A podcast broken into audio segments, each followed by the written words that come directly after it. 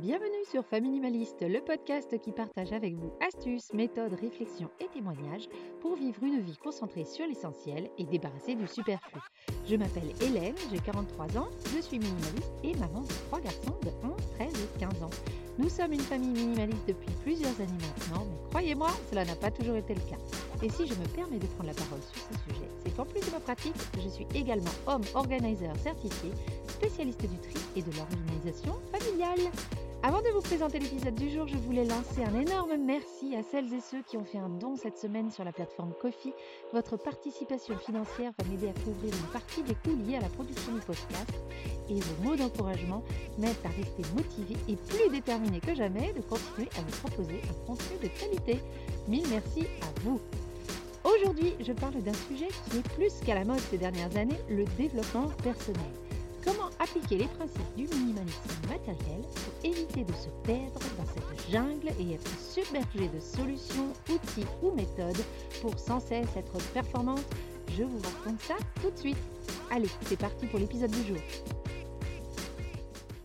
Je ne suis pas sans ignorer que beaucoup de personnes intéressées par le minimalisme sont aussi souvent intéressées par le développement personnel. Ce n'est pas si étonnant que ça au final, car quand on commence à chercher à se débarrasser du superflu pour se concentrer sur l'essentiel, encore faut-il pouvoir l'identifier, ce fameux essentiel. Et si deux fois il nous saute à la figure, il a toujours été là, et eh bien d'autres fois on se rend compte qu'en ouvrant cette porte, on est un peu perdu et qu'on a du mal à le définir cet essentiel.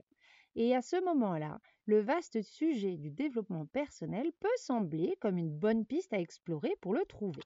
Mais les sujets, les méthodes et les outils de développement personnel sont tellement nombreux, les ressources tellement abondantes qu'on peut s'y perdre au bout d'un moment que dans cette quête infinie du développement, dans cette envie d'être une meilleure version de nous-mêmes, de connaître notre vrai moi, de découvrir notre potentiel, notre féminité ou toute autre facette du développement personnel, eh ben on peut finir par ne pas passer vraiment à l'action et juste à se noyer dans l'information. Si c'est votre cas, si vous commencez un peu à vous noyer dans cette quête du toujours mieux, dans cette débauche de ressources à votre disposition, cet épisode est fait en pensant à vous.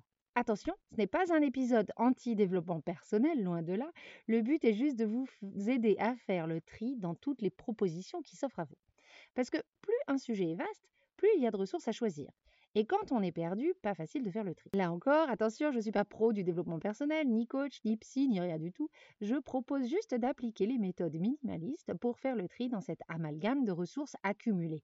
Là encore, si vous en souffrez, si vous aimez justement ce foisonnement d'idées, d'outils, de ressources, bah continuez comme ça, ma foi. Pourquoi changer une équipe qui gagne? Alors mon premier conseil est, comme pour le tri de nos objets, de, nos objets, de connaître nos objectifs précis. Si, par exemple, le but du désencombrement, c'est de passer plus de temps en famille et moins à faire la lessive ou la cuisine, ben, on commence peut-être par désencombrer la cuisine et les garde-robes, pas le garage ni la salle de bain. Et bien là, c'est pareil. Si on est intéressé par le développement personnel, parce qu'on veut être un meilleur parent, améliorer notre hygiène de vie, prendre confiance en nous ou booster notre créativité, on n'utilisera pas les mêmes ressources. Donc connaître ses objectifs, pour moi, c'est la base. Et l'objectif de devenir la meilleure version de soi-même, avec tout le respect que j'accorde aux personnes pour qui cette phrase a du sens, excusez-moi, mais c'est quand même un chouïa vague.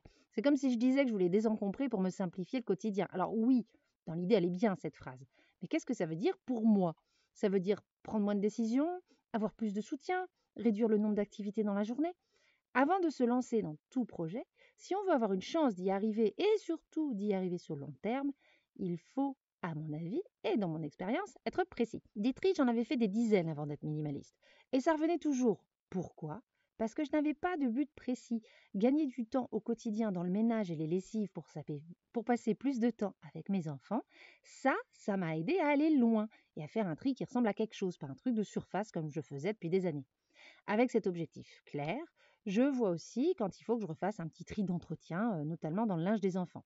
Bref, tout ça pour dire plus notre objectif est précis, plus on a de chances d'y arriver. Donc au revoir le meilleure version de moi-même et bonjour le oui mais qu'est-ce que j'ai envie d'améliorer chez moi? Et puis s'il y a plusieurs choses, eh bien on établit les priorités. Quand on désencombre sa maison, on ne fait pas plusieurs pièces ou plusieurs meubles en même temps. On finit un chantier avant d'en commencer un autre. Un conseil que je donne aux gens qui ne savent pas par où commencer dans leur maison, c'est de commencer par la pièce qui les fait souffrir le plus. Ben, là, je suggérerais de faire un peu pareil. On commence par travailler l'aspect qui nous pèse le plus ou alors ce qui nous intéresse le plus. Deuxième étape. Alors, une fois qu'on a trouvé la pièce intérieure qu'on veut désencombrer, je me fais rire toute seule en préparant euh, cette phrase. J'ai beaucoup rigolé avec euh, ces images un peu, euh, un peu la con, mais en vrai, je la trouve pas mal. Ça a le mérite d'être clair. Donc, une fois qu'on a trouvé la pièce intérieure qu'on veut désencombrer, on peut commencer à trier. On commence par virer tout ce qui n'a rien à faire dans la pièce. Si on veut travailler sur la gestion des émotions, on peut mettre en pause ou en veille les outils, méthodes et ressources qui parlent d'autre chose. Ça ne veut pas dire qu'on n'y reviendra pas un jour, mais là, le but, c'est de faire du tri dans tous nos outils de développement perso, je vous le rappelle. Ensuite, on fait l'état des lieux de ce qui nous reste. Certes, on a décidé qu'il fallait se focaliser sur une seule thématique à la fois. Donc on l'a identifié, mais ça n'empêche pas qu'on peut tout de même crouler sous les ressources. Quand je parle de ressources, je parle des livres sur notre sujet choisi, mais aussi des vidéos, des podcasts, des outils à télécharger, des fois même des objets physiques, hein, comme les euh, boulettes journal, euh, les accessoires de sport, de relaxation, les lampes de luminothérapie, que sais-je encore. Parce que oui, le secteur du développement personnel est comme tous les autres secteurs. On trouve toujours un truc physique à nous vendre, même si on parle de paix intérieure. Pour faire le tri dans tout ça, je vous propose de réfléchir à plusieurs choses. Comment j'aime apprendre et quel temps et énergie ai-je à disposition pour me consacrer à la poursuite de cette quête, à cet apprentissage? Soyons réalistes. Si je n'ai pas plus de 30 minutes à consacrer à la lecture par semaine, au revoir les livres, bonjour les podcasts que je pourrais écouter en voiture. Si j'ai besoin de prendre des notes, un livre sera peut-être une bonne idée. Si je ne veux pas passer des heures sur mon téléphone, recevoir des conseils sur les réseaux sociaux via un compte Insta ne sera peut-être pas la solution. Si je n'ai jamais une heure ininterrompue devant moi durant laquelle je sens que j'ai assez d'énergie pour intégrer ce que je suis en train d'apprendre, bah, s'inscrire à tous les webinaires ou acheter les formations en ligne ne servira à rien. Vous voyez un peu le principe. On apprend mieux dans le plaisir, donc connaître sa manière d'apprendre et être réaliste sur le temps et l'énergie qu'on pourra consacrer au sujet nous aidera à choisir les bonnes ressources, les bons supports et à ne pas nous éparpiller. Voilà donc un premier tri, ou plutôt un premier critère de tri parmi les différentes ressources. Un autre critère de tri peut être le sérieux ou la validité scientifique derrière telle ou telle méthode ou telle ou telle pratique, que va un bon critère généralement. On peut aussi avoir le critère du plaisir, tout simplement, que l'on aurait à utiliser les méthodes, outils ou approches prônées. De manière générale, et pourtant Dieu sait que je ne m'applique pas toujours ce principe, je pense qu'on n'est jamais plus efficace que quand on se concentre sur une seule chose, que l'on fait les choses une à la fois, que l'on essaie d'appliquer une seule méthode. Prenons l'exemple du minimalisme et surtout du désencombrement. Il y a plusieurs méthodes pour trier sa maison.